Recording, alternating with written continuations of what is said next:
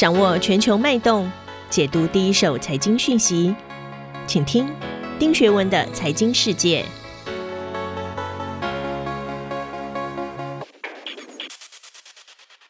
大家好，我是丁学文，很高兴又到了每周一次，跟大家一起看一看过去一周发生的重要财经新闻。今天照例哦，我要跟大家分享两则新闻。第一个是七月十二号，台湾十五家上市柜的金控上半年的获利全数出炉，在富邦国泰两大金控大赚的带动下，缔造了全体历年最好的六月获利。上半年累计的税后存益达到三千四百一十五亿，也创下历史新高。金融产业在疫情肆虐之际获利这么好，金融产业真的是完全没有任何隐忧吗？我们来看看这则新闻。第二篇是七月十一号哦，维珍银河的创办人 Branson 搭火箭进行了太空飞行测试成功后，次日维珍银河立刻向美国证交会递交了办理增资，预计筹措五亿美元，用于开发太空载具。今年它的股价已经上涨了百分之七十一点五，太空产业的竞赛看起来已经蓄势待发。台湾有没有机会参与呢？我们来解读看看。先看第一篇新闻啊，我首先要引述的是 CNBC，它的标题下的是由于强劲的 IPO 市场提振了投资银行业务的收入，Goldman Sachs 的盈利超出预期。华尔街日报的标题写的则是 Visa 以超过二十亿美元的价格收购了瑞典的 FinTech Tink。另外呢，经济学人有一篇文章在财经板块第二篇，它的标题是肥胖而快乐，华尔街银行报告了第二季的获利非常丰厚啊。我们要怎么解读这个有关金融产业的新闻呢？我们首先要知道啊，金控确实成为了疫情期间意外的宠儿。今年全球经济复苏强劲，银行提存的呆账准备哦，压力比去年低，而里面的投资银行业务就是证券业或投信业，也因为台股交易量的持续放大，获利也很丰厚。这就好比在拉斯维加斯哦，你开赌场，我管你外面天气如何，我管你钱从哪里来，我管你美国跟中国有没有在地缘政治打架，我只在乎有没有人上我的赌桌。只要金融市场有人投资，只要有人需要融资，只要有人上门找服务，我就注定稳赚不赔。我不知道大家同不同意啊？金融产业确实啊是在资金行情尤其纾困跟 QE 没有往上提升的时候，最大最大的受益者。那不知道大家还记不记得上个月日本的野村证券曾经预警台湾、美国、德国、日本、荷兰和瑞典六个经济体在未来三年有可能出现金融危机，而且我们的中央银行很快就用新闻稿回应了。那我他的回应内容是说呢，台湾的总体金融还有金融部门呢健全发展，没有金融危机之余，这个很有意思哦。我看现在的世界哦，就是在一个金融的欢腾中，好像大家又像一只一只的惊弓之鸟。非常矛盾。那事实上呢，在传统经济学是认为每十年左右全世界会发生一次金融危机，所以在二零二零年的时候，全世界都蓄势在看哦，到底二零年会不会发生全球的金融危机？可是谁想到 COVID-19 来了？那我不是事后诸葛，我真的不知道金融风暴发生后的第十年，二零二零年到底有没有金融风暴。不过 COVID-19 确实改变了一切，所有的理所当然都变得不一样了。本来呢。经济学家之所以认为金融危机每十年会发生一次，是因为全球的经济发展的周期，其实在过往都是很明显的。说白了，其实金融危机就是债务危机。这种债务危机发生的规律，往往就是因为经济的刺激，流动性增加，然后投资过热，然后突然之间货币收紧，流动性紧张，所以就是爆发了债务风险，甚至达成了金融危机。那过去啊，一般经济学家在看金融危机发生前的前兆，都会认为大家有没有疯狂的加杠杆负债啦，社会的负债增长速度有没有很快啊，资产价格有没有虚高啊？不过，当政府以外的循环圈后继无力，他们就会认为各种的预期或呆账，甚至股票、房地产会崩盘，变成金融风暴。不过这一次真的不一样，坐庄的变成政府。那情况就完全不一样了。原来负责兜底纾困的人，突然变成舍我其谁，一马当先，拼命印钞，确实是人类绝无仅有。泡沫肯定会大啊、那会不会破？No one knows。我感觉吧。这次的百年瘟疫，早就在去年各国纾困大规模的印钞中颠覆了传统经济学家。政府出面做局，而且欲罢不能的资金纾困，虽然在产业面上带来了前所未有的不确定，包括供应链的这个折断哦，但因为十年前的金融风暴而备受监管的金融业，确实坐实了牌照金融的所有好处。现在的金融机构大获其利，其实就是一个车流大增之下的高速公路收费站坐享其利的活生生例子。但这还不是台湾独有的。华尔街金融机构的老板在七月十三号到十四号陆续公布 Q2 第二季的收益时，也是个个欢欣鼓舞。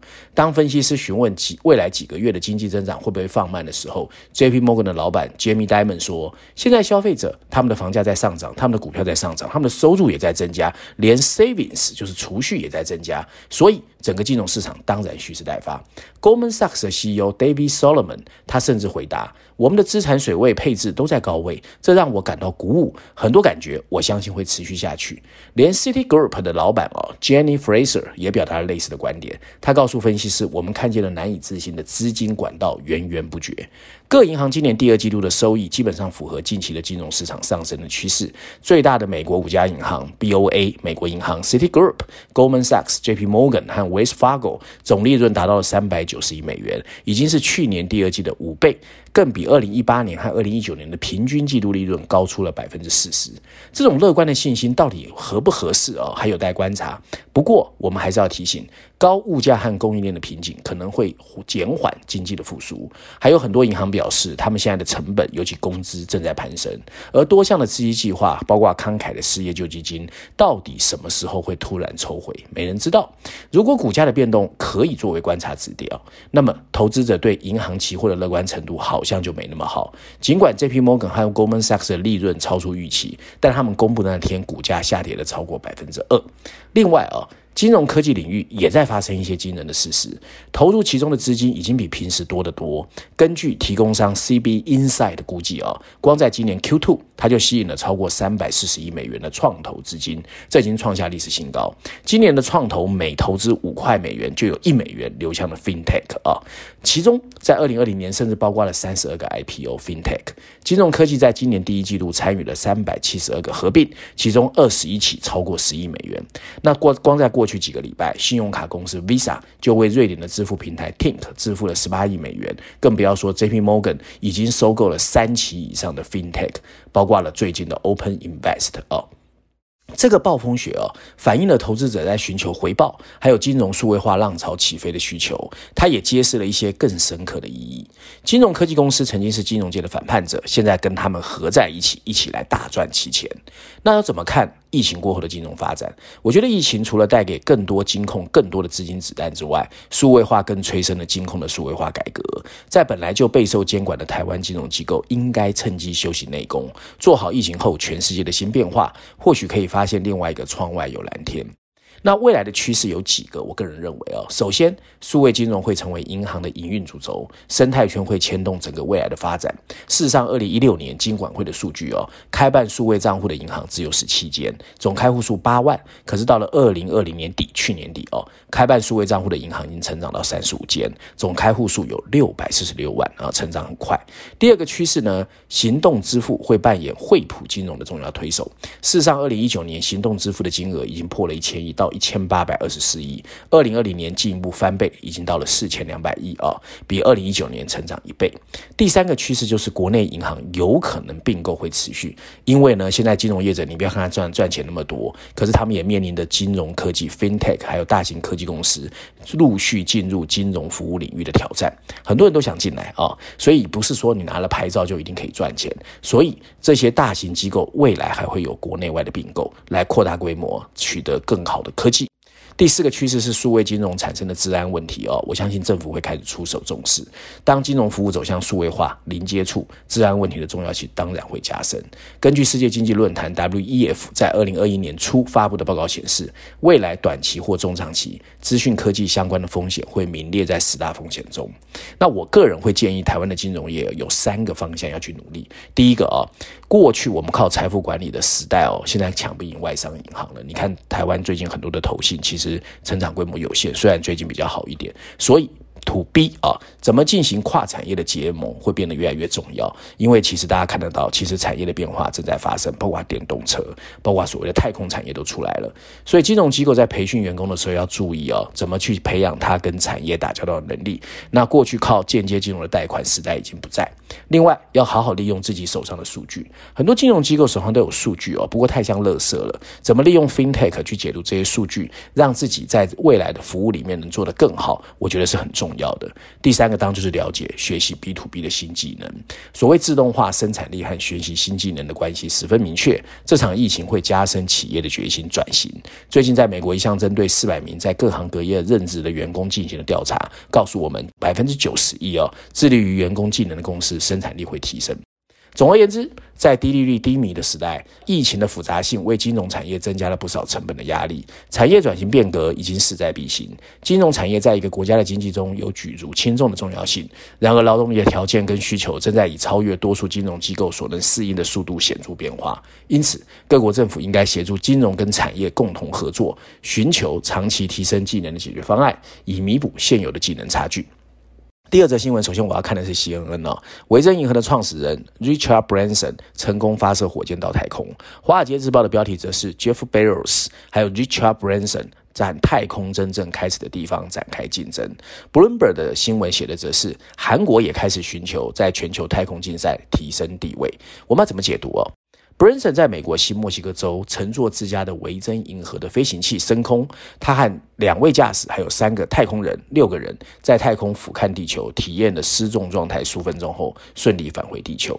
那他已经快要七十一岁了啊、那其实在英国是非常有名的。那很多人会觉得呢，他就是很喜欢曝光，是一个网红啊、不过，国际公认的太空界限始于距离地球海平面一百公里的卡曼线，而 Branson 这一次只到了八十六点一公里，所以很多人其实也取笑他，他到底有没有到外太空啊？那为什么那么多人要取笑他？那就是因为他过去很喜欢啊，跟川普有点像，很喜欢在媒体曝光。那 Branson 大概是全世界很有名的嬉皮企业家，在上世纪七年代创造了维珍集团，现在有四百多家公司哦。那个人净值资产有四十九亿美元。不过呢，他最上一次上新闻头条之举是在上世纪八零年代和九零年代初期，乘坐世界上最大热气球穿越了大西洋和太平洋。那商业太空的竞赛确实是日趋激烈哦。那据说呢，其实他这一次做的事情，你绝对不要以为他是为了人类谋福祉，他主要是还是觉得有利可图的商业太空游，他想要抢跑。不过呢，由于火箭哦和卫星科技的进步，低轨太空旅游确实是过去十年蓬勃发展的一部分。企业家和投资人正在入侵曾经属于政府的领域。二零二零年，投资者向太空业务投入了两百八十亿美元，希望仿效 SpaceX 的成功。而 SpaceX 凭借它巧妙的可重复使用火箭，削减了轨道发射的成本，它的估值现在也到达了七百四十亿美元。按照摩根士丹利的估计，到二零四零年，整个太空经济的收入会从今天的三千五百亿增加到一兆。UBS 也预测到二零三零年就可以达到八千亿美元。虽然商业太空游还没有起步，但竞争已经开始。你比如说这一次啊，维珍成顺利的发射太空，那 Jeff Bezos 就笑了他很久。事实上呢，呃，Branson 这次的抢跑让他比 Bezos 本来计划的太空游早了九天啊。如果 Bezos 的太空游能够按计划在七月二十号成型，那么他们会一定会飞得更高。Bezos 的火箭啊，蓝色起源 Blue Origin 呢，会在美国 Texas 美国的航天港东南约两百英里的地方发射。那 Musk 担任 CEO 的太空呃探索科技公司也准备在九月进行一次太空观光旅行。那这次被称为“灵感四号”的飞行器会搭载四名普通公民进入太空。那据称，Musk 对太空有的渴望不止于此，他已经跟日本的这个合作伙伴合作，要在二零二三年乘坐太空船进入太空绕月球飞。我们要回头看一看，谁会去参加太空旅游哦？那因为他的票价非常高哦，那高昂的太空飞行票价哦，显然意味着太空游的目标客户就是很有钱的人。那这一次呢，所谓参与 Jeff Bezos 登机的呢，有七千六百人投标，获胜者花费了两千八百万美元。那据称呢，有个投资银行说，有五分之二的净资产都超过五百万美元，确实很有钱。那一张票是二十五万美元起跳哦。那刚刚在英国开业的太空啊游旅行社火箭突破公司也开始推销哦，你能够在航行者空间站一个五星级饭店，去享受在失去重力的一种酒店的或者旅馆的一种 enjoy。那我们要说，如果俄罗斯人在太空拥有第一颗卫星、第一只狗和第一个人，美国人就是在一九六九年实现了人类第一次登上月球。现在英国在商业的太空游方面领先世界，这很重要，因为很快就会出现这样的局面。所有的旅游业一样，富人去哪，一般老百姓就会想去哪。不过太空到底要花很多钱哦，不知道会不会这样。事实上啊，七月二十号是阿波罗十一号登月五十二周年。当天，Bezos 号称会坐着 Blue Origin 的 New Shepard 火箭进行首次的商业载人火箭旅行。所以呢，我们要看一看它会不会成功哦。无论如何，登陆太空确实吸引眼球，但产业发展确实也蠢蠢欲动。Tesla 创办人 Musk，推动低轨道的卫星星链计划 Starlink。星链计划呢，发射总数四点二万颗的人造卫星，使用的离地面的低轨卫星去运作。那也因为这样，很多人在产业里面就有很多期待。不过呢，我也要提醒，产业刚刚发动的都会有学习曲线。摩根斯丹利就将维珍银行的收入从十八亿调降到。二零三零年的十三亿，ARK Invest 本来推出的太空 ETF 也已经开始退出，几家太空新创公司最近纷纷夭折，所以它还是有风险的，而且太空发射还是有安全性的问题，只要出一次灾难就会毁了大家的白日梦。一九八六年的太空发射失败，就让当时的美国太空总署撤回了本来要送平民上太空的计划。那目前新链初期是服务那些电信商难以服务的百分之三到百分之四的客户，以及那些就是没网络或者连线品质差的人，例如欧美的郊区以及船、飞机跟卡车司机。那当然，新链计划不只是。啊、仅能提供商业用途。很多专家预估哦，在军事攻击的时候，它也会被战略武器。而且星链呢，并不只是燃料跟材料创新，更重要的是晶片、感测器、软体、电力和联网技术。所以呢，低轨卫星数量庞大，每个卫星连线都需要地面的基地台跟卫星发射器。或许这些是台湾科技厂商的强项。那事实上，我们也看到五月底台湾的国家太空法案《太空发展法》在立法院就要三读通过。目前机器很低，不过未来成长潜力很大。有几家公司其实大家已经炒得非常热，包括稳茂哦，它有可能打入 SpaceX 的供应链，供应所谓的卫星通讯的晶片。还有其他厂商，包括台阳、启基、华通，甚至新科，或者是所谓的工准、金宝跟康舒哦。不过到底怎么样，我们要看一看。因为呢，相比于大颗少量的同步卫星，通常他们是用了很久。那这一次所谓的低轨卫星寿命比较短，所以台湾看起来有机会。不过大家也知道，像汽车产业一样，要切入 first tier 不是那么容易哦。台湾的金属工业发展中心的研究报告就显示，台湾在二零一九年太空领域的相关行业细项总额是新台币一千一百三十八亿元，业者有八百九十八家。不过大部分的主业都不是这个，只是少量交货给太空中心或国外的采购商。所以到底台湾能不能在太空产业有发展，没人敢说。那台湾没有低轨卫星的生产经验，科技部跟经济部今年正式启动的 B5G，就是 Beyond 5G 的低轨通讯卫星计划，准备四年投入四十亿，目标二零二五年可以发射台湾第一颗自制的低轨通讯卫星。那商业或工业规格再进一步升级，需要经过太空的验证，厂商才有可能做出太空级的元件。那如果未来产业越来越成熟，台湾有可能可以输出 Total Solution，不过没人知道。二零二零年全球卫星产值会达到两千七百零六亿美元，可以分为卫星制造、发射、地面设备和服务。那其中以卫星地面设备的产业最大宗，占了五成，其实是卫星服务。所以我当然希望啊，台湾擅长零组件，再打入地面设备会有优势。可是如何提升做到做系统，也是产业转型的重要训练。这一块上千亿哦，甚至两千亿的产业，随着卫星数量增加，市场会越来越大。台湾厂商能不能发挥优势？那要看政府有没有决心。另外，照例我要推荐经济学人的封面故事。这一期的封面设计直白而易懂，在湛蓝的封底前面，我们看见是很严肃的拜登，而他那副标志性的雷朋眼镜里面的只有中国的国徽，上面果然一排白字：拜登的中国主义。补充标题写的是他的保护主义和非友即敌的言论会伤害美国以及推开盟友，看起来经济学人是不大赞同的。那这本经济学的封面故事议题聚焦在拜登上任后，美国正在执行的一个新的中国主义。是的，川普跟拜登接棒制造了自尼克森访华以来五十年间前所未有的外交断裂。一直以来，乐观主义者抱持着一个希望，他们希望借由欢迎中国加入全球的经济体系，可以让他成为一个负责任的利益相关者，并接着带来明确的政治改革。现在的拜登却正在把川普的夸夸其谈转化为一个让美国跟中国尖锐对抗的新主义。他加码宣示，这样一个敌对状态的政治斗争，最后只能有一个赢家。经济学人的结论是认为，美国必须一方面在国内继续增强自己的经济发展实力，一方面在国际上可以去找到和美国互补经济、科技、外交、军事和软实力的盟友，加强合作。我想到的是《道德经》：上善若水，过刚则易折。我不知道拜登能不能懂这个理论，不过他完全按照中国的科技民族主义去打中国，我觉得。不止经济学人，很多人应该都是在冷眼旁观。以上就是我今天要跟大家分享的两则重要新闻跟经济学人的封面故事，希望大家喜欢。我们下次见。